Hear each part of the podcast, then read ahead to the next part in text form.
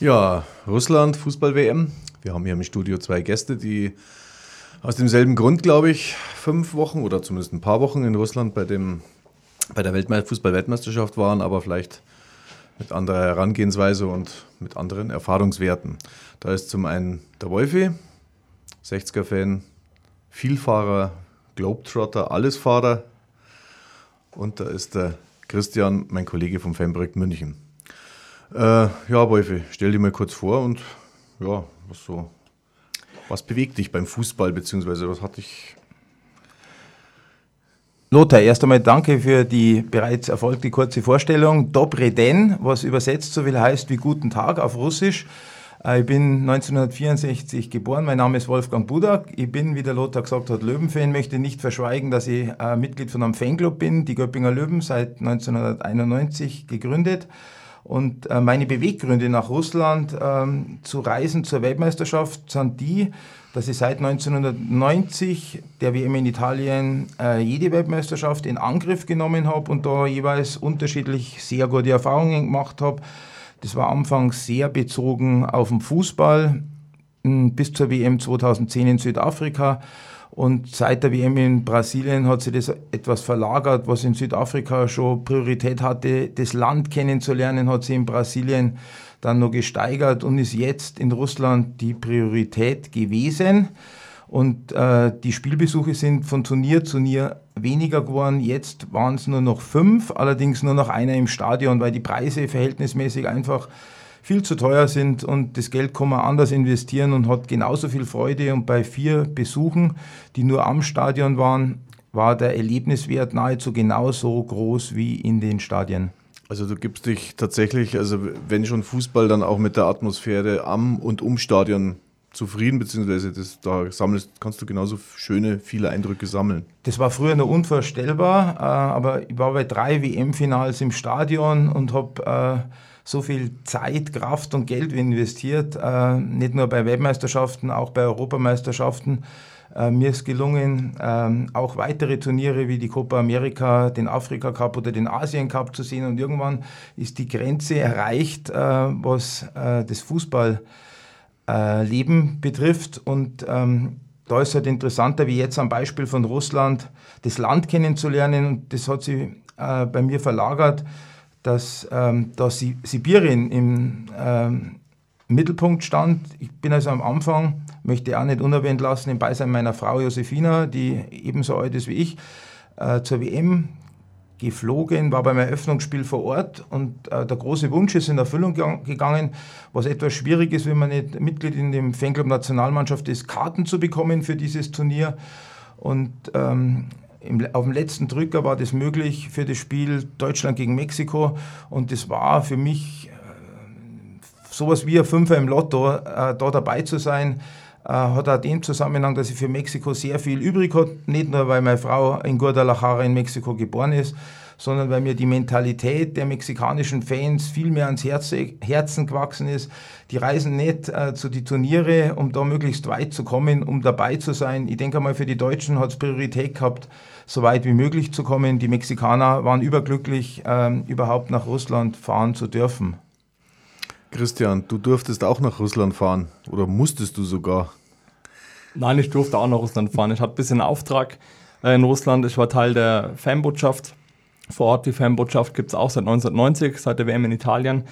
Ähm, ist eine Maßnahme vom DFB und von der KOS, der Koordinationsstelle der Fanprojekte, die dann immer zu den Turnieren, Europameisterschaften und Weltmeisterschaften ein Team in die Länder schickt, die dann die deutschen Fans vor Ort betreuen sollen und mit äh, Informationen ausstatten. Genau, und ich war als Mitarbeiter vom Fanprojekt München war ich ein Teil davon, von dieser Maßnahme und war natürlich auch freiwillig. Also man bewirbt sich da freiwillig und ähnlich wie bei dir hatte ich auch ähm, einfach Lust, mal Russland kennenzulernen, war eine ganz gute Gelegenheit. Ähm, bei uns war es dann kürzer, als wir vorher gedacht haben. Wir waren natürlich nur bei den deutschen Spielen mit dabei, waren auch im Stadion vor Ort, was letztendlich nur drei Spiele und drei verschiedene Städte waren. War aber trotzdem eine interessante Zeit für uns alle, glaube ich. Ja. Ist, ähm, ja, ist das so, so, ein richtiges Team, das sich schon lange kennt, also quasi die dort diese mobile Fanbotschaft betreuen? Oder dauert es auch erstmal, bis man sich Kunden hat? Also es, ähm, dieses Team setzt sich zusammen aus ähm, Mitarbeitern der verschiedenen Fanprojekte aus ganz Deutschland, mit ähm, Mitarbeitern von der Koordinationsstelle, dann ist ein Vertreter oder ein Zuständiger vom DFB bei uns mit dabei oder zumindest vor Ort mit dabei, ähm, vom, vom DFB geschickt eben als Mitarbeiter und dann ist ein, eine Journalistin war mit dabei, die dieses Fans den Helmut immer schreibt, was wir an die deutschen Fans verteilen. Ein Layouter war dabei, den kannte ich schon vor zwei Jahren von, von Frankreich, wo ich auch mit dabei war. Und dann war diesmal noch einer, ein Kulturvermittler dabei, der sich auskennt, der der russischen Sprache mächtig ist und auch schon äh, die verschiedenen Städte bereist hat, der war mit dabei. Ähm, von daher, die ähm, Kollegen von den Fanprojekten hat man schon gekannt. Wir haben uns im März das erste Mal als komplettes Team beim DFB in Frankfurt getroffen, um sie schon mal kennenzulernen. Aber dieses Mal war es so, dass bis auf einer jeder schon mal bei so einem Turnier mit dabei war. Also hat jeder über Erfahrung mhm. schon verfügt und wusste, das hat man auch gemerkt, dass man einfach von Anfang an jeder wusste, was zu tun ist. Und ähm, das hat es einen sehr leicht gemacht, sich auch gegenseitig kennenzulernen und zusammen auch zu arbeiten. Wolfi, hast, hast du äh, die Fanbotschaft mal wahrgenommen, gesehen oder von früheren Turnieren ist dir das aufgefallen? Also bei früheren Turnieren war das ein Anziehungspunkt wie ein Magnet. Ich äh, habe auch den Helmut äh, immer gerne gelesen. Der steht bei mir ganz hoch im Kurs. Aber nachdem ich ja nur bei einem deutschen Spiel äh, vor Ort gewesen bin, in Moskau, ist mir das leider entgangen. Äh, hätte mich da sehr gefreut, die Fanbotschaft zu treffen, an Christian zu sehen und dann auch den Helmut entgegenzunehmen. Wie, wie waren das so grundsätzlich? Ich meine, äh, letztendlich geht es ja da auch um viel Service, der quasi den Fans oder den Touristen äh, entgegengebracht wird oder werden sollte, mal unabhängig von allen Vorgaben, die die FIFA so in den Raum schmeißt, schon Jahre der Planung vorher. Äh, wie ist denn das so, wenn man da sich auf die Reise macht zu so einem Fußballturnier? Wie, wie, wie, wie war das diesmal? Weil ich weiß nicht, man hat keine Visum oder kein Visum, Fanvisum. Vielleicht kannst du da ein bisschen was erzählen. Also sehr wichtig war, in den Besitz der Fan-ID zu kommen. Das war der Ersatz für das Visum, das bei äh, um die 80 Euro gelegen wäre. Und mit der Fan-ID hat man halt kostenlos in das Land reisen dürfen. Und so war es halt auch wichtig, in den Besitz einer Karte äh, zu kommen. Und dann hat der Wladimir Putin Wort gehalten mit seinem Versprechen bei der Vergabe der WM, dass wenn die äh, Touristen, die Fußballtouristen nach Russland kommen, dann ähm, können Sie die Züge äh, zu den einzelnen Spielorten, sofern Sie im Besitz einer Eintrittskarten für diesjenige Spiel sind, kostenlos in Anspruch nehmen. An Spieltagen war das Metrofahren in der Stadt, wo das Spiel stattgefunden hat, frei. Da gab es aber dann auch immer wieder mal Schwierigkeiten, weil sie nicht alle äh, Ordnungskräfte, die wir da Metro arbeiten, da jetzt streng dran gehalten haben. Und das war ein bisschen ähm, unterschiedlich, die Erfahrungen, aber im Großen und Ganzen hat sich die WM in Russland, was den Service zu vorangegangenen Turnieren betroffen hat, schon ein bisschen unterschieden bezüglich dessen, dass die Züge und Metrofahrten da im Preis inbegriffen gewesen ist, sofern man im Besitz von der Fan-ID war. Aber du musstest auf die russische Botschaft hier gehen. Also ich, ich habe so viele Russland-Erlebnisse nicht, aber so, ich weiß, das war immer eine ganz wieder eine Ansteherei. Das war Gott sei Dank nicht so, aber ich kann mich erinnern, ich war 2008 in Verbindung von einem Champions League-Finale in Moskau äh, das erste Mal in Russland und hatte da größere Schwierigkeiten, weil es auch schnell gehen musste. Ich für meine Frau und für mich ein Expressvisum brauchte. Und das war so, wie es das du gerade ähm, angedeutet hast, aber bei den äh, Turnieren Confederations Cup und WM war das nicht mehr so. Da ging das alles online und ähm, wenige Tage später hat man dann äh, die Fan-ID im Briefkasten vorgefunden. Einzige Problematik war immer das Lichtbild bei beiden Turnieren, Confed Cup und WM. Das ähm, wurde nicht immer angenommen, so wie man sich das vorstellt, war nicht ganz so leicht. Aber mit ein bisschen Mühe und einem Willen war dann auch die Fan-ID im Briefkasten. Christian, hast du auch so ein paar Vorbereitungserfahrungen? Ja, also das Thema Fan-ID war schon, äh, bevor es losging, eigentlich unser größtes Thema, auch weil da natürlich ganz viele Fragen kamen. Es war das erste große Turnier, mit ab, äh, abgesehen vom Confit Cup, dass man so eine Fan-ID gebraucht hat. Und ähm, wie das Ganze, also war dann letztendlich, ähm, ist es ganz gut abgelaufen, sodass das, dass bei den meisten im Vorfeld auch die Ferne, die dann im Briefkasten war, so wie du es auch gerade erzählt hast, ähm, bei uns selber genauso. Also natürlich muss man erstmal seine ganzen Daten preisgeben, um überhaupt da einreisen zu können, die Tickets zu bekommen. Das ist natürlich schon das Erste. Aber letztendlich hat es dann auch, muss man sagen, ganz gut funktioniert. Auch die Leute, die dann noch spontan nach Russland gekommen sind, dann vor Ort noch Tickets hatten, konnten dann auch noch relativ schnell ihre Fan-ID beantragen. Also das hat letztendlich besser geklappt, als wir das erwartet haben. Und ansonsten haben wir auch beim, beim DFB da im März bei uns im Treffen schon äh, interkulturelles Training auch gemacht, weil die wenigsten von uns waren in Russland und einfach ein bisschen zu schauen, was uns so, so erwartet. Und das waren vor allem so unsere Vorbereitungen, um zu wissen, was, was passiert in dem Land, auf welche Aufgaben kommen auf uns zu und sich einfach damit ein bisschen vertraut zu machen. Aber letztendlich war es dann doch vor Ort ähm, das, was uns dann ja, beschäftigt hat. Wie also ich meine, du bist ja nach Russland gefahren, Wolfi, nicht nur Fußball. Oder war das für dich, hat sich das dann erst so ergeben, als du dann Nein, dort warst? Nein, das hat sich nicht so ergeben. Ich musste das ganz gezielt äh, planen, weil mein Ziel oder unser Ziel ähm, war die Mongolei und die transsibirische Eisenbahn. Und da ging es nicht, äh, dass man im April anfängt zu planen. Also da äh, ging die Planung im Dezember los und zwar ziemlich zielstrebig. Das Einzige, was ich auf mich zukommen habe lassen, war mein, beispielsweise der Kauf der äh, Zugkarten für die transsibirische Eisenbahn. Aber ich habe den Flug gebucht ähm, nach dem äh, Mexiko-Spiel von Deutschland nach Irkutsk. Das ist also schon Sibirien. Und dann ging es also für etwas mehr als wie zwei Wochen durch Sibirien. Erst einmal auf die Insel Olchon. Das ist eine Empfehlung, da nicht nur äh, sich als Olchon als, das ist eine Insel mitten im Baikalsee, wo mit dem Schamanenfelsen auch das Herzstück dieses tiefsten Sees der Erde liegt. Ähm, und der Aufenthalt dort war auf eine Woche bezogen. Wichtig, weil die ersten drei Tage etwas verregnet waren. Kalt war es nie, so wie, wie man sich es eigentlich ursprünglich in Sibirien vorstellt. Und äh, wenn wir dann nur drei Tage eingeplant hätten, dann wäre das ähm, ein Reinfall gewesen, im wahrsten Sinne des Wortes, was das Wetter betroffen hat. Und die äh, folgenden vier Tage waren halt schön. Dann konnte man die Insel, die Südspitze, die Nordspitze besuchen, kehrte dann wieder zurück. Das war aber auch ein Aufwand von fast einem halben Tag nach Irkutsk. Und dann ähm, ging es also los, was für mich schon ein besonderes Abenteuer und eine Hausnummer war unter Reisen weltweit, das Fahren mit der transsibirischen Eisenbahn. Und was ich ähm, ganz besonders in Erinnerung habe, war eine Fahrt mit der alten Baikalbahn, hm. Die man auch ähm, an Touristen anbietet und die für die Touristen dann einen Preis von etwas um die 100 Euro hat für eine Zugfahrt, ähm, die 70 Kilometer lang ist.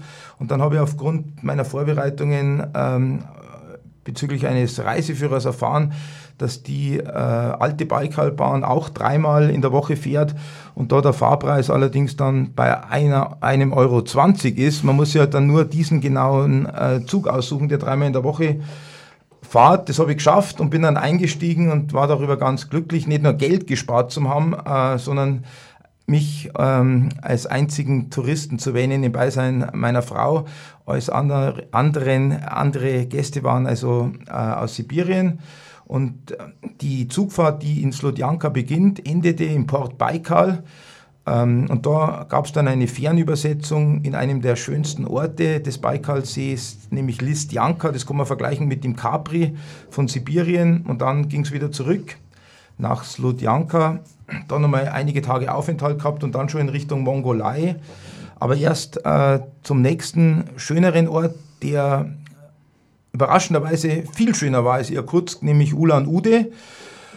Und die drei Tage Aufenthalt waren dann die letzten in Sibirien und dann stand eigentlich ein kleiner Höhepunkt bevor, nämlich das Verlassen von Sibirien, das Verlassen von Russland, das Verlassen von der WM und die Weiterreise mit der transsibirischen Eisenbahn, das waren 16 Stunden über Nacht von Ulan-Ude äh, nach Ulaanbaatar, das ist die Hauptstadt von der Mongolei. Da sind wir dann um 7 Uhr eingetroffen. Gott sei Dank hatte ich mich äh, im Vorfeld um Unterkünfte gekümmert, weil das alles sich schwieriger gestaltet hätte, wenn man da vor Ort Unterkünfte suchen hätte müssen in Sibirien oder beispielsweise auch schon während der WM. Wir kehrten ja dann äh, wieder zurück. Und da kam halt äh, die, äh, das Internetportal Airbnb sehr zugute. Und so war es dann auch in Ulaanbaatar bei der Ankunft. Hat uns die Nichte der äh, Gastgeberin vom Bahnhof abgeholt und hat uns dann in die Unterkunft gebracht, wo wir für einige Tage Quartier bezogen haben bei einer sehr netten 73-jährigen Mongolin. Und dann ähm, die Weiterreise in die innere Mongolei vollzogen haben dann uns einige Tage aufgehalten haben und dann wieder zurückgekehrt sind in die Hauptstadt, wieder in die gleiche Unterkunft, wieder mit der gleichen Herzlichkeit. Und dann ähm, war die Vorfreude groß äh, auf die Fortsetzung der WM und ähm, rechtzeitig zum Halbfinale sind wir dann wieder zurückgekehrt nach Moskau zu dem Knallerspiel von England gegen Kroatien. Und da war mein Empfinden schon ganz besonders groß, weil da war die Erinnerung äh, ganz nah an der Euro 96, an einem von der Atmosphäre äh, gewaltigsten Turniere. Und da fühlte ich mich wieder zeitversetzt an äh, die Euro 96, an diesem Tag, wo England gegen Kroatien im Halbfinale in Moskau stand. Wo, wo, wo, waren die Euro 96? Fällt mir gerade nicht ein. Die Euro 96 war in England. Ach ja, mein. Und äh, das kann mal passieren. Man kann nicht alles im Gedächtnis haben. Und unter den vielen besuchten Turnieren bleibt gerade dieses Turnier in Erinnerung. Ah, beispielsweise äh, verbunden mit einem Spielbesuch im Wembley von England gegen Schottland und natürlich dann das Halbfinale äh, gegen einen Gastgeber, wo Deutschland dann ins Finale eingezogen ist. Und da die Atmosphäre halt immer überragend war. Football's coming home. Ich kriege jetzt Gänsehaut, wenn ich daran denke. Das waren sehr schöne Augenblicke und genauso war es halt beim Halbfinale in Moskau. Hm. Die Engländer haben es leider nicht geschafft, ähm, aber ich habe es den Kroaten auch vergönnt. Hm. Also du hast quasi so nach der Vorrunde so, so eine Pause gemacht in Sibirien. Wenn ich so zeitlich ungefähr. Ja, genau, sogar schon vor der Vorrunde. Ich muss allerdings sagen, dass ich natürlich die WM weiterverfolgt habe, aber nicht damit gerechnet habe, dass die Zeitumstellung von Sibirien nach Moskau Zeit nochmal fünf Stunden liegt. Und so war das Unerfreuliche, was ich jetzt nicht berücksichtigt habe, dass die Kick-Off-Zeiten dann 2 Uhr nachts gewesen sind, sibirischer Zeit. Beispielsweise jetzt, wo Deutschland gegen Südkorea äh, dieses Trauerspiel äh, abgeliefert hat. Aber es war schon mit großer Wehmut äh, verbunden, das Ausscheiden, weil ich dachte an so viele Freunde, die jetzt äh, vor Ort sind und die geplant haben, bis zum Finale zu bleiben und für dieser Welt zusammengebrochen. Und ähm, das habe ich ja, äh, wo ich wieder zu Hause war, erfahren. Und das war auch für mich schlimm, äh, auch wenn jetzt die Sympathien nicht mehr ganz so groß sind, wie sie einmal gewesen sind für die Nationalmannschaft. Christian, du konntest dir solche Freizeitausreißer dann doch nicht leisten, weil es war ja doch ein gewisser Plan, den, genau, den also Tagesablauf so. So rumreißen wie der Wolf, konnte ich leider nicht, ne? Aber wir haben drei verschiedene Städte gesehen, eben Moskau, äh, Sochi und Kasan. Bei uns war es so, dass wir am Spieltag selbst und am ähm, Tag vorm Spieltag, am Matchday minus eins, wie das äh, genannt wird, haben wir die äh, Fanbundschaft immer in, am zentralen Punkt ähm, aufgebaut, wo wir einfach Anlaufstelle sind für die deutschen Fans, die dort mit Infos zu, ähm, zu, zu, informieren, aber auch ähm, Hilfestellung zu geben. Oder wir haben auch diese Helpline, die 24 Stunden, wo wir da 24 Stunden erreichbar waren. Ähm, bei Problemen einfach zur Verfügung stehen. Bei uns war auch immer die deutsche Botschaft mit dabei am Standort, sodass gerade wenn sowas wie äh, Reisepass oder Fan-ID da Probleme gab, dass uns da die Botschaft direkt helfen konnte. Und somit waren wir an den Termin gebunden. Einfach, aber auch, auch dort hatten wir natürlich die Möglichkeit gehabt, wir haben auch ähm, aufsuchende Arbeit gemacht, indem wir einfach in der Stadt dann rumgelaufen sind, zu zweit, zu dritt Helmuts verteilt haben, um eben mit den deutschen Fans in Kontakt zu kommen. Und wir waren eben immer an den Standorten, wo die Spiele waren, dann ähm, hat man natürlich auch mal ein, zwei Tage frei gehabt, um sich auch die Städte entsprechend anzuschauen. Und ähm, leider waren es nur die drei Städte, das war dann der, der traurige Punkt äh, für uns nach dem Südkorea-Spiel, dass es dann leider doch schon früher vorbei war als gedacht. Also St. Petersburg oder Samara hätten wir uns schon noch gerne angeschaut zusammen. Aber dann war es eben vorbei. Aber ich glaube trotzdem, dass wir trotz der Arbeit das ganz gut hingebracht haben, es trotzdem ein bisschen was anzuschauen, ein bisschen die Kultur kennenzulernen und vor allem auch einige Einheimische dort kennenzulernen. Das war das Interessante auch daran. Also das war jetzt nicht nur irgendwie auf so einem geplanten Programm gestanden, Einheimische kennenlernen, sondern man hat auch die Zeit und auch die Lust gehabt und das lief auch gut. Also ich glaube, da hat sich keiner, keiner der anderen Seite verschlossen. Nee, also vor allem war das in Moskau sehr auffällig, fand ich, also dass da ganz viele... Ähm, wir waren einem guten Platz auch in Moskau gewesen, ähm, wo dann einige, vor allem junge Leute vorbeigekommen sind, die dann gelesen haben, hier deutsche Fanbotschaft, die dann zu uns gekommen sind, die dann unbedingt Deutsch reden wollten, weil sie es in der Schule hatten oder weil sie Deutsch studieren. Also das war wirklich auffällig, die sich einfach gefreut haben, mit jemandem Deutsch zu reden, dass mal jemand da ist, dass jemand ihr Land bereist, ihre Stadt bereist und dann hat man sich auch wirklich lang mit denen unterhalten. Also wirklich Interesse da, ähm, sich gegenseitig ein bisschen kennenzulernen, auch ähm, gegenseitig ein bisschen auszutauschen. Und das war, waren schon schöne Begegnungen auch. Es war dann quasi nicht nur so eine, so eine Fanbotschaft im Sinne von so einer Touristeninformation für deutsche Fans, sondern quasi tatsächlich so eine, so eine Botschaft. Ne? So, auch, so, ja, so, also war es natürlich auch von vielen Fans, das muss man natürlich sagen, wird schon so wahrgenommen ähm, als so ein Dienstleistungsservice. Ähm, damit, das war aber, glaube ich, jedem klar, damit äh, können wir auch umgehen. Aber das ist es eben nicht nur, sondern auch kulturell und auch für uns ähm, die andere Seite ein bisschen kennenzulernen. Also wir waren zum Beispiel auch in Moskau, waren wir dann eingeladen, bei so einem ähm, russischen Folkloreabend zum Beispiel, was natürlich sehr, ja, ähm, arrangiert ist, aber. Sehr arrangiert natürlich und das war, war wie so ein Theater-Musical-Auftritt, so äh, innerhalb von zwei Stunden die russische äh, Geschichte nahezubringen. Aber war schon auch beeindruckend, war was Nettes, was man hier ganz äh, überhaupt nicht kennt. Und das mal kennenzulernen, dann hinterher mit den Leuten äh, ins Gespräch zu kommen, gehört irgendwie auch dazu bei so einem Ausflug, auch wenn man da einen Arbeitsauftrag hat. Wolfi, du hast ja bestimmt auch, also nicht nur russische Fußballbegeisterte oder, oder, oder Einheimische kennengelernt, auch von anderen Nationen. Wie hast du das wahrgenommen? Hat sich das alles irgendwie gut vermischt, das Interesse gegenseitig? Wie, wie war das? Kon Schön, dass du das ansprichst, äh, Lothar, weil das war für mich mit der allergrößten Freude verbunden, weil wenn man auf so ein Turnier fährt, dann denkt man ja immer, man weiß, da sind viele Freunde da, nicht nur aus Deutschland, sondern aus anderen Ländern, die man im Laufe der Zeit seit äh, meinem ersten Turnierbesuch 1988 kennengelernt hat. Und das ist halt ähm, so ein bisschen ein Roulette-Spiel. Trifft mir jetzt die Freunde und das war für mich also die Erfüllung eigentlich, dass bei jedem Spiel, ähm, wo ich vor Ort gewesen bin, mit dem Finale waren es dann fünf, äh, genügend Freunde getroffen habe und vor allem auch 60er-Freunde, ähm, und äh, Wegbegleiter, die mir äh, auf Turnieren äh, begegnet sind in den letzten Jahren und äh, das stand halt unter dem Motto Fußball verbindet und da beziehe ich auch die anderen Nationen ein, die man dann kennengelernt hat und das ist äh, für mich weiterhin ein Grund, Turniere zu fahren, mhm. ähm, weil das Zwischenmenschliche mittlerweile äh, viel mehr überwiegt als wie der Spielbesuch im Stadion. Ich verstehe da natürlich jüngere Fans, die jetzt bei der ersten oder zweiten WM sind, die wollen rein, so wie es bei mir auch ein WM 90 war, da gab es nichts anderes und die folgenden. Aber jetzt ist das Draußenbleiben ebenfalls mit Zufriedenheit verbunden.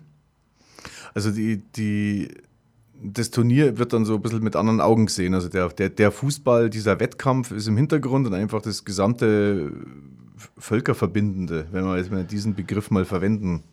Der ist, äh, das Sportliche ist in den Hintergrund geraten, möchte da aber erzählen, mein Traum ist einmal äh, zu erleben, wenn ich deutscher, äh, deutscher Nationalität bin, dass Mexiko bei einem Turnier so weit wie möglich äh, kommt. Ich habe einfach für diese Nation große Sympathien entwickelt, die datieren schon aus der Zeit äh, 98, wo ich mal ein Spiel in Frankreich gesehen habe während der WM Deutschland gegen Mexiko und habe da die Mentalität kennengelernt und da wäre mir was dran gelegen, wenn die Mexikaner das einmal schaffen, ins Viertelfinale oder möglicherweise ins Halbfinale zu kommen, dann wäre es mal ähm, äh, das wert, einen Geldbeutel nochmal aufzumachen und da äh, zu investieren.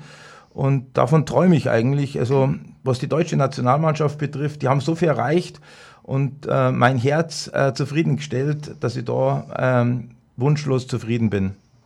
Das ist ja fein nach der, nach der Häme und Schelte die sich, die sich unser Dream Team hier anhören hat müssen. Naja. Ähm, ah, ich möchte dazu nochmal was sagen. Also, weil ich schon darüber sehr erstaunt war, dass äh, Spieler, die sie äh, ablichten haben lassen, äh, mitgenommen wurden. Das hätte es früher nie gegeben bei anderen Bundestrainern und ich stelle vor dem Turnier schon die Position von Bundestrainer und Sportdirektor sehr in Frage. Jetzt gehen wir ein bisschen zu sehr vielleicht ins Sportliche hinein und mir ist unerklärlich, dass der Rücktritt nicht sofort mit dem Ausscheiden erfolgt ist und ähm, da äh, kann man eigentlich nicht erwarten, dass die Sympathien steigen. Die fallen eher, weil die Fans sind ja verbunden mit ihren Spielern, auch mit dem Nationaltrainer und äh, nachdem das Thema jetzt immer noch nicht äh, abgeschlossen ist. Ganz im Gegenteil, denke ich mal, ist die Verbitterung unverändert groß. Naja, klar, weil da hat sich ja auch der DFB dementsprechend ungeschickt verhalten. Also da haben viele, viele, die dieses Thema jetzt da bearbeitet haben, ziemlich ungeschickt gehandelt. War das ein Thema bei euch in, in der Fanbotschaft oder, oder kamen Fans mit explizit so, so gewissen Sympathiethemen oder irgendwelche Aufregerthemen zu ja, euch? Ja, also ähm, Natürlich, das Sportliche hat auch schon viele Gespräche einfach geprägt, war, war natürlich immer auch der erste Aufhänger. Auch was du angesprochen hast, das Thema Özil Gündogan war am mhm. Anfang auch Thema.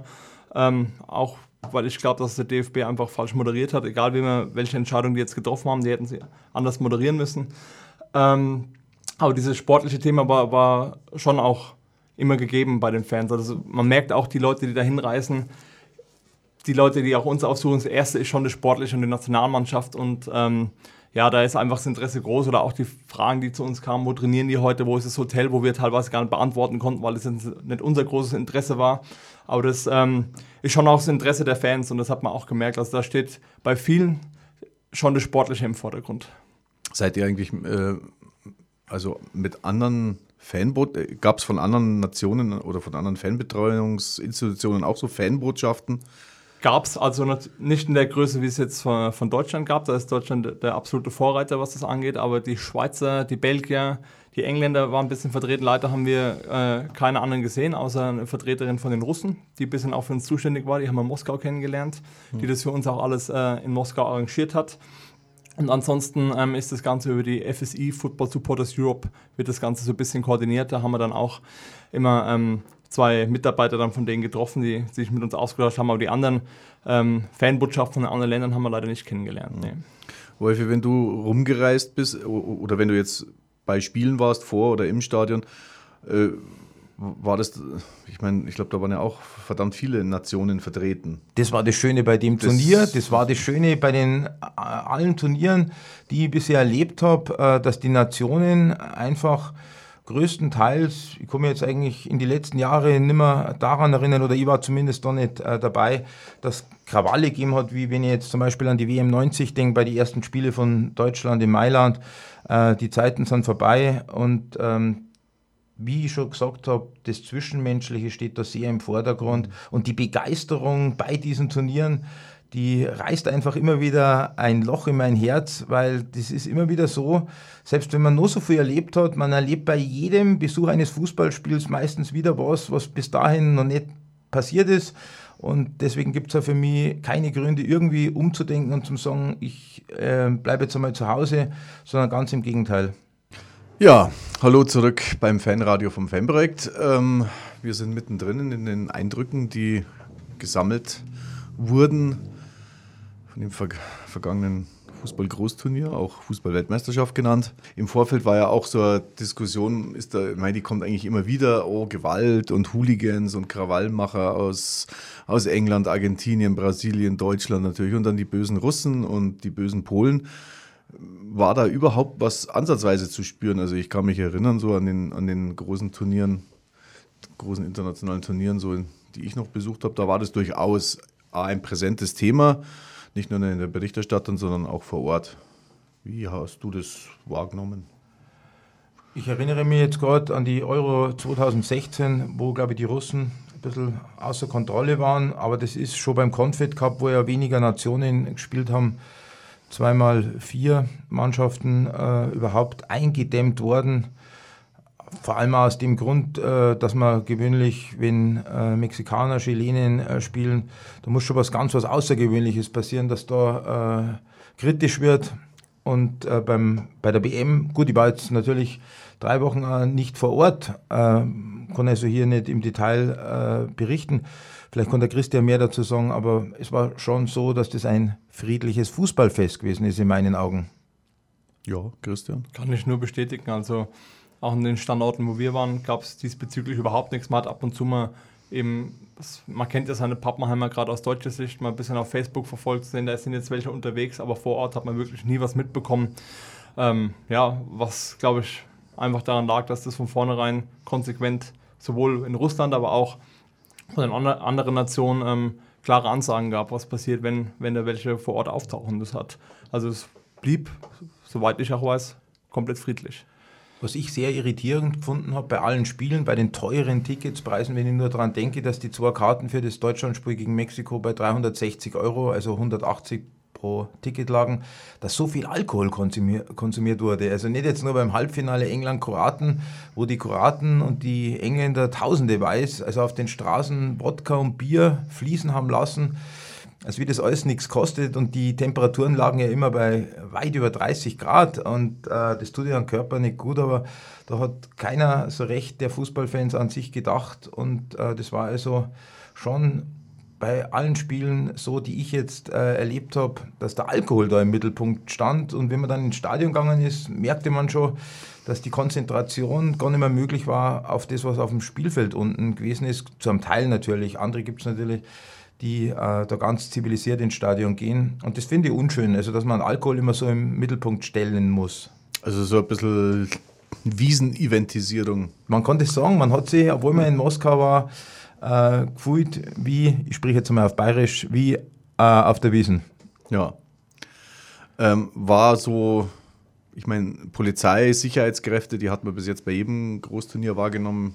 In Russland, da verbindet man immer dann noch, noch, mal, noch mal ein bisschen mehr. Aber war das jetzt so, so äh, die erdrückende Staatsmacht, die, die über, immer und überall war und Geheimdienstleute und Polizisten und dann nochmal und Militär. War das jetzt so irgendwie wahrnehmbar, wie es befürchtet wurde? Zu Recht auf der einen Seite wahrnehmbar, man muss sagen, alles im grünen Bereich gewesen. Also da gab es keine großen Krawallmacher und die Polizei hat immer ein Auge drauf geworfen. Also mir ist jetzt da nie irgendwie was negativ aufgefallen. Hm. Ich war diesbezüglich, muss ich sagen, äh, eher positiv überrascht sogar. Also gerade weil man sich vorher das ausgemalt hat. Also klar, es waren, waren schon andere äh, Sicherheitsvorgänge wie, wie alles, was ich bisher erlebt habe. Zum Beispiel auch, dass man in normale Restaurants ins Hotel erstmal immer durch so eine Sicherheitsschleuse äh, laufen, laufen musste. Das war mir unbekannt. Aber nichtsdestotrotz, die Ordnungskräfte und auch die Polizei war, ähm, also war absolut umgänglich und freundlich. Also ich glaube, das war jetzt auch ein Phänomen für diese fünf Wochen, aber auch was du angesprochen hast mit Alkohol auf der Straße, ist ja, glaube ich, sonst gerade in den großen Städten eher undenkbar in Russland und das war, wurde einfach mal toleriert in der Zeit. Und auch was wir mit den Ordnungskräften im Stadion zu tun hatten, wenn es da Probleme gab, immer kommunikativ, immer hilfsbereit, was man so auch nicht unbedingt erwartet hätte. Also von daher hat mich das schon eher positiv überrascht. Was mich noch sehr geprägt hat, äh, war der Alkoholverbot, der in Sibirien ausgesprochen ist, worden ist, und zwar das, äh, was alltäglich ist, dass man da in der Zeit äh, beispielsweise bei 15 Tagen Aufenthalt äh, viermal in den Supermarkt äh, ging und kein Alkohol verkauft werden durfte. Das liegt einfach daran, weil sich so viele Menschen in Sibirien ähm, mit Alkohol zugrunde richten und wenn man das eindämmen will, klar, ähm, kann man es nicht richtig, aber das habe ich noch nie in einem Land erlebt, ähm, jetzt unabhängig vom Fußball, dass man ähm, so oft in Supermärkten geht und äh, man keinen Alkohol, also speziell äh, Wodka, hochprozentiges kaufen konnte. Also wohlgemerkt für ein Land, wo das ja zum Standard gehört. Zum Standard gehört, sehr billig ist und gut schmeckt.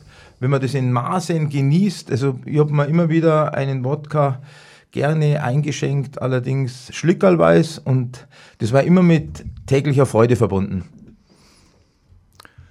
War die Freude, ähm, Christian, bei dir auch immer groß, wenn du so den Standort wechseln musstest? Um mal jetzt weg vom Genuss, vom Leib Leibeswohl, so, du hast ja auch quasi drei, drei Städte kennengelernt, drei genau. Standorte der Fanbotschaft. Erzähl ähm, ein bisschen. Klar, war, war immer natürlich mit, mit Vorfreude verbunden. Ähm, es waren drei komplett unterschiedliche Städte. Wir haben angefangen in Moskau, sind erstmal in Moskau gelandet. Das war schon abenteuerlich. Äh, wir hatten, muss man sagen, das hat der DFB sehr gut organisiert gehabt für uns. Wir hatten äh, immer Fahrer vor Ort, die uns von A nach B gebracht haben, was vor allem in Moskau ähm, teilweise sinnvoll war. Wir, ähm, wir waren der erste Flieger von München, mein Nürnberger Kollege und ich, die in Moskau gelandet sind. Dann hat der Fahrer auf uns gewartet, das konnte man am Schild erkennen. Er konnte kein Wort Englisch, wir konnten kein Wort Russisch. Da haben wir uns wirklich mit Händen und Füßen mit irgendwelcher Zeichensprache äh, mussten wir ihm klar machen, dass der Flieger aus Hamburg jetzt Verspätung hatte, äh, oder dass sie am Gepäck warten. Und das war schon, war schon ein lustiger Start, muss ich sagen. Also da mit Händen und Füßen mit den Leuten zu reden, weil es wirklich äh, ohne Englisch sehr, sehr schwierig wird. Ähm, ja, ansonsten erst Moskau war natürlich, äh, ich war das erste Mal in Russland, muss man dazu sagen. Moskau natürlich eine Riesenstadt. War ich auch positiv überrascht, weil viele gesagt haben, ja, Moskau, gerade wenn man so ein bisschen aus dem Stadtzentrum rausgeht, ähm, eher, eher hässlich und, und auch viel Armut. Und wir haben außerhalb gewohnt, sind auch durch die ganze Stadt gefahren, auch teilweise mit dem Auto, sodass wir ein bisschen was gesehen haben.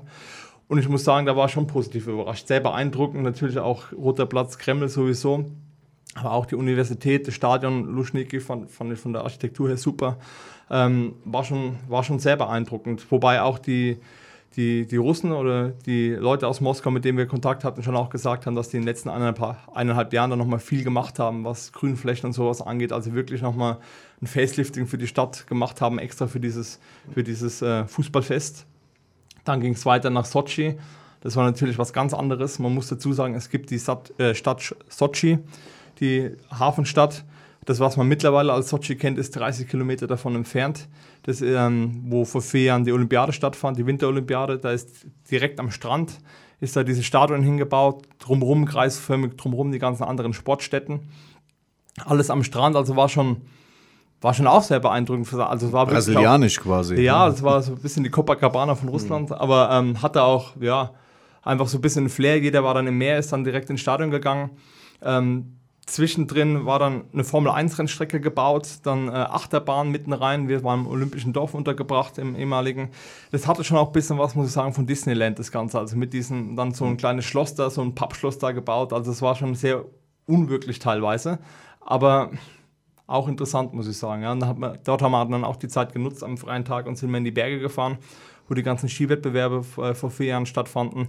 Da ist dann auch ein Unterschied wie Tag und Nacht. Also hat noch, äh, war, sind wir sind eine Stunde gefahren, oben hat Schnee gelegen, unten waren es 40 Grad am Strand. Also das war schon auch, mhm. war schon auch sehr interessant. Genau, und dann ging es weiter nach, nach Kasan, äh, die Hauptstadt von Tatarstan. Für mich äh, der schönste Standort gewesen, wo wir waren. Schöne alte Stadt, verschiedene Kulturen. Ähm, auch der Kreml, dort sind alle bis auf äh, bis auf den jüdischen Glaube sind da alle Gotteshäuser vertreten, wo so ein bisschen auch zeigt, dass in der Stadt, oder die leben das auch so, dass da die äh, verschiedenen Kulturen gut miteinander auskommen. Das ist so ein bisschen auch das Aushängeschild von Kasan und das hat man da auch gemerkt. Und auch eine, eine, schöne, nette Altstadt und da hat man auch einen super Standort mit unserer Fanbotschaft. Da ist wirklich jeder deutsche Fan gefühlt, der in Kasan war, ist in, in dieser Straße vorbeigekommen bei uns und das war für uns auch ganz gut. Also das war ein schöner Abschluss. Wolfi, du hast auch ich habe äh, Kasan genauso ins Herz geschlossen, allerdings jetzt nicht 2018, sondern 2017. Ich habe mir da zwölf Tage aufgehalten, habe vier Spiele gesehen und kann nur das bestätigen, was der Christian gesagt hat. Es ist ein Riesenunterschied, ob man sich jetzt in Moskau oder in Kasan aufhält. Ich bin nicht nach Sochi gekommen, was schade ist, aber äh, Kasan habe ich, wie gesagt, sehr ins Herz geschlossen. Das hat mir gut gefallen. Zwölf Tage warst du da, in der Stadt nur? Während äh, des Confed Cups, ja, ich bin ja schon älter und brauche auch meine Ruhetagen und man muss ja auch ankommen beim Turnier und es ist nicht so, dass das ist äh, zu Zeiten, wo ich noch 20 war, dass ich da rüberfliege äh, und dann sofort einsteige. Also bei mir dauert alles ein bisschen länger. Und äh, in dem Zusammenhang war ich während des Confederations Cup äh, nur in Kasan und äh, zehn Tage in St. Petersburg und das hat mich doch zufriedengestellt. Es dreht sich ja immer auch darum, wenn man vier Spiele äh, in weniger als wie zehn Tagen sieht, die, wenn ein Spiel ist, und da waren es dann auch Spielbesuche im Stadion, während des Confederations Cup, da lagen die Preise nicht so hoch.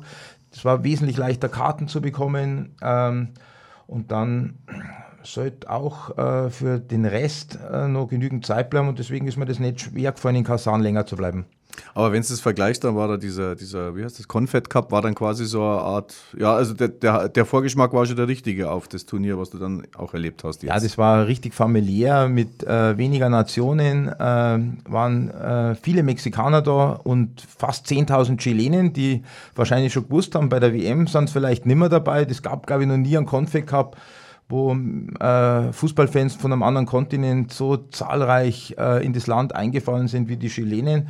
Das war für mich auch was, wo zeitlebens im Gedächtnis bleibt. Und vor allem das Finale dann in St. Petersburg, äh, wo ich mich mit der Nationalmannschaft, mit der Jungen äh, zu mehr als wie 100 Prozent identifiziert habe und äh, ich kann mich gar nicht erinnern, in letzter Zeit ein Spiel erlebt zu haben, äh, wo ich mich so gefreut habe über einen Sieg, nicht nur den Gewinn des Confed Cups, sondern dass diese junge deutsche Mannschaft, die alten Hasen von äh, Chile, was vormacht. Und äh, das war schön und ich war zweiter Kaiser.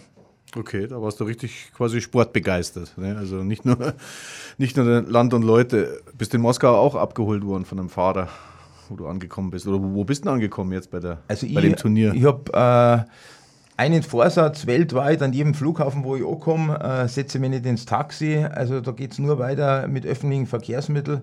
Das hat mehrere Gründe, da lernt man gleich äh, die Menschen kennen. Da muss man sich natürlich auch wieder ausrauen von den Strapazen, weil es manchmal äh, ganz schön schwierig ist, vom Flughafen wegzukommen äh, nach einem langen Flug, wohlgemerkt ohne Taxi. Seid ihr ja, Christian, seid ihr auch noch so rumgereist? Also gab es die Möglichkeit, mal mit dem Zug, also bei dir, Wolfi, wissen wir es ja, dass du mal nochmal irgendwo schnell mal so, du hast gesagt, ein paar Tage als Freizeit gehabt. Ja, da haben wir, wie gesagt, äh, Tagesausflüge haben wir gemacht. Wir waren mhm. äh, Sochi, haben wir eben uns das Skigebiet angeschaut, haben einen Tagesausflug hingemacht. Dann waren wir in Kasan, haben wir einen Tagesausflug gemacht. Jetzt weiß ich nicht mehr, wie es heißt. Bisschen an der Wolga entlang, ist so eine kleine Insel gewesen. So ein äh, altes Dorf, was, was auch wunderschön war. Das haben wir dann schon genutzt. Vor allem da war es dann gut, dass wir den Kulturvermittler, den Ingo dabei hatten, weil der sich einfach auskannte. Und auch, auch von der Sprache her, kannst du vielleicht noch sagen, wie das bei dir war? Also wir waren schon froh, gerade wenn wir halt mit diesen Behörden was ausmachen mussten, äh, wegen unserem Standort oder ähnliches, war es sehr gut, dass wir jemanden dabei hatten, der perfekt Russisch gekonnt hat. Und da, da war es dann auch gut für die Ausflüge, dass er, kannte sich aus, er hat das organisiert, dass wir hinterher hinkommen. Da muss ich ehrlich sagen, da haben wir uns einfach nur dran gehängt und wenig, wenig uns selber gemacht, weil einfach es war dann nur mhm. ein Tag pro Stadt und dann waren wir froh, wenn da was angeboten worden ist. Da das ist ganz berechtigt, was der Christian da sagt. Ich erinnere mich jetzt gerade wieder, wo ich in Irkutsk ähm, vor der Aufgabe stand, mir die Karten für die transsibirische Eisenbahn für die Weiterfahrt nach Ulan-Ude und in die Mongolei zu besorgen. Und da war ich schon erstaunt, weil die transsibirische Eisenbahn, die gibt es ja nicht erst seit gestern, sondern schon äh, ganz lang. Und da waren also die äh, russischen, vorwiegend äh, weiblichen Angestellten nicht des Englisch mächtigen, mächtig. Also wir äh, brauchten da auch äh, Hilfe, Unterstützung. Äh, junge russische Buben standen uns da zur Hilfe, haben da gedolmetscht, die in der Schule Englisch gelernt haben. Und nur so war es dann möglich, an die Tickets zu kommen in Irkutsk für die Weiterfahrt ähm, äh, mit der transsibirischen Eisenbahn. Und wenn da nicht ein bisschen Hilfe zur Seite gewesen wäre, dann wäre das also ein erheblich längerer Aufwand gewesen.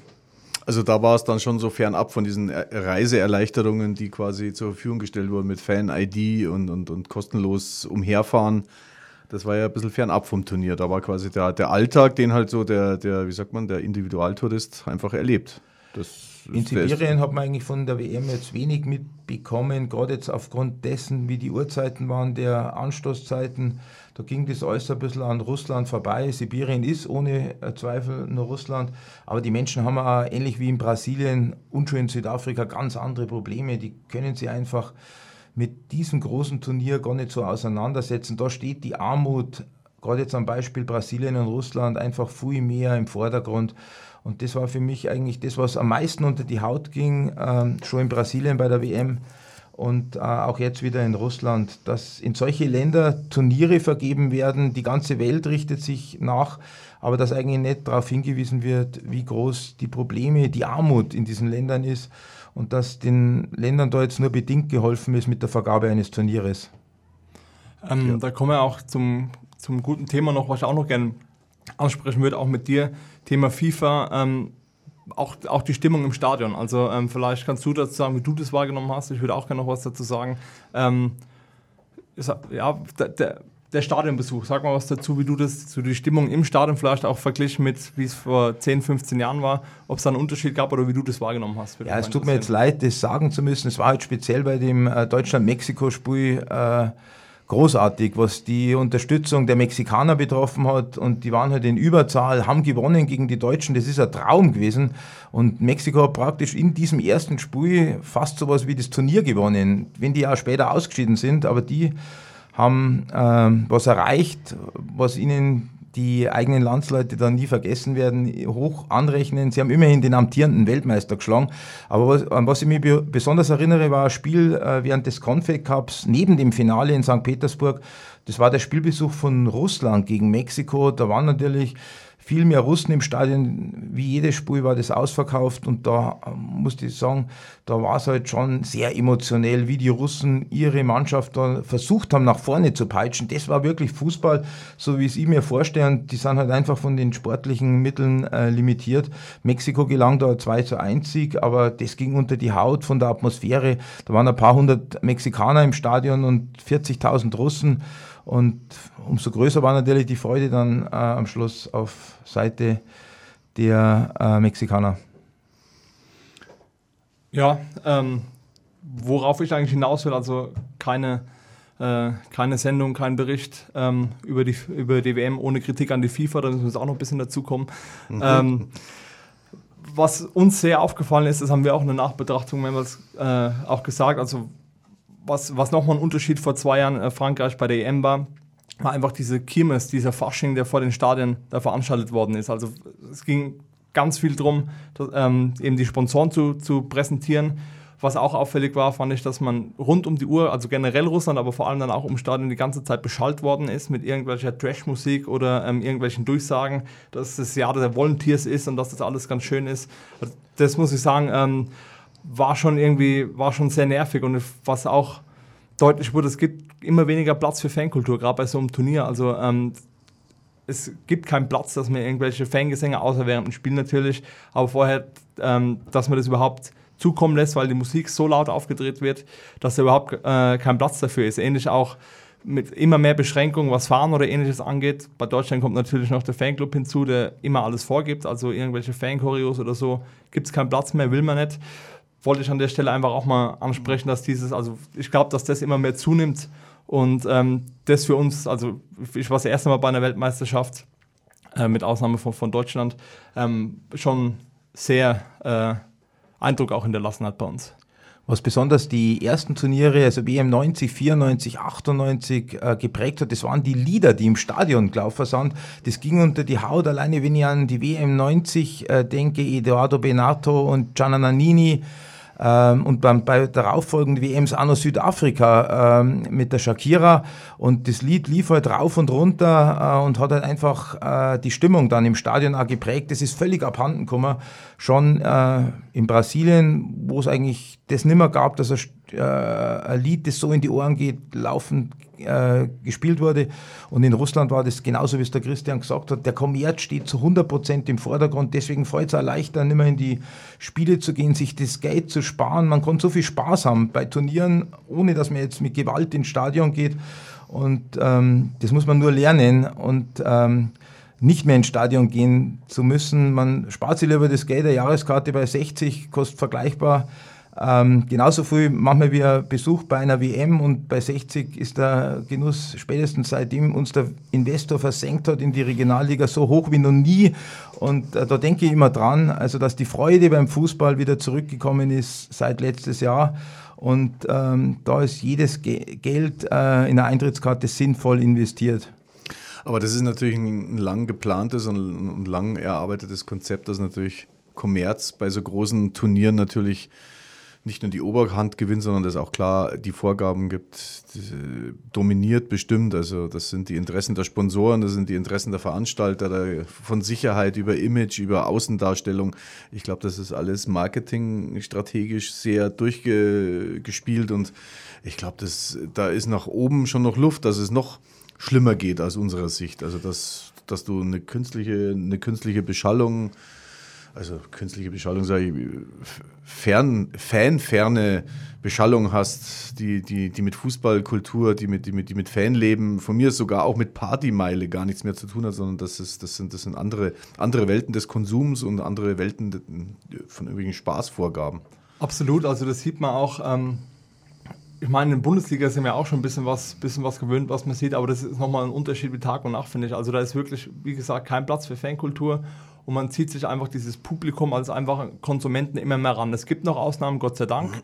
Und vor allem auch auf den Straßen, finde ich, hat man es gesehen, dass die Leute feiern können und wollen. Aber im Stadion wird da überhaupt kein Platz mehr gelassen.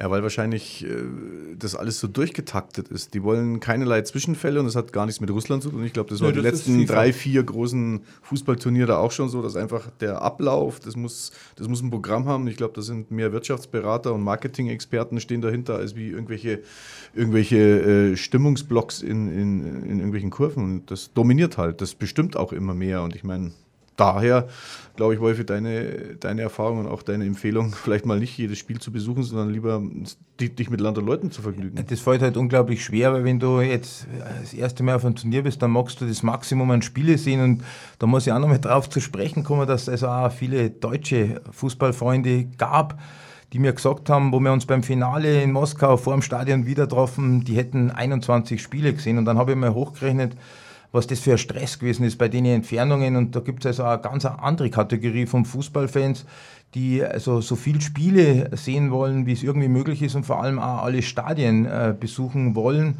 Und die stehen natürlich dann ungleich vor einer ganz schwierigen Aufgabe.